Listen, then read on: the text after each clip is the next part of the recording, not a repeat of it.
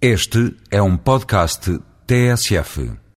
Iniciou-se a contagem decrescente. Para conhecer o Faz Gostos em Castro Marim, o prazo termina em setembro. A partir daí, o restaurante muda-se para a Lapa, em Lisboa, e para Faro, em outubro. Mudam-se os espaços, ficam as vontades, como as de consumir a canja de ameijoas da Ria Formosa ou os filetes de peixe-gal com arroz de lingueirão ou de ameijoas. O peixe indica o caminho. O Faz Gostos é simultaneamente vizinho do Oceano Atlântico e da Ria Formosa, e em Faro vai continuar a ser.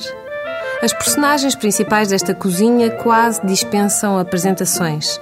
São peixes do Atlântico, extraídos do mar quase diretamente para o restaurante. São as melhores carnes do mundo, como o novilho angus e o carré de borrego francês, e são os melhores produtos que Portugal tem para dar. Tome-se como exemplo o peito de pato. Vem recheado com queijo de Castelo Branco ou com figos do Douro e uvas do Algarve.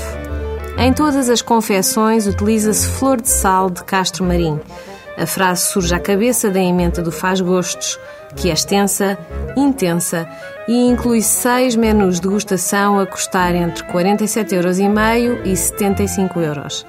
Tanto a decoração como os flamejados pretendem recuperar uma estética e uma ética quase perdida.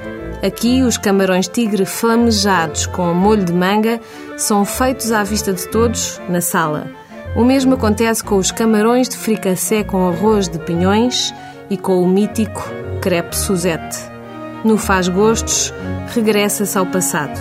Ao tempo sem trancas na porta, nem receitas por escrito. Ao tempo em que havia tempo. E faz gosto ver como aqui nenhum tempo é tempo perdido.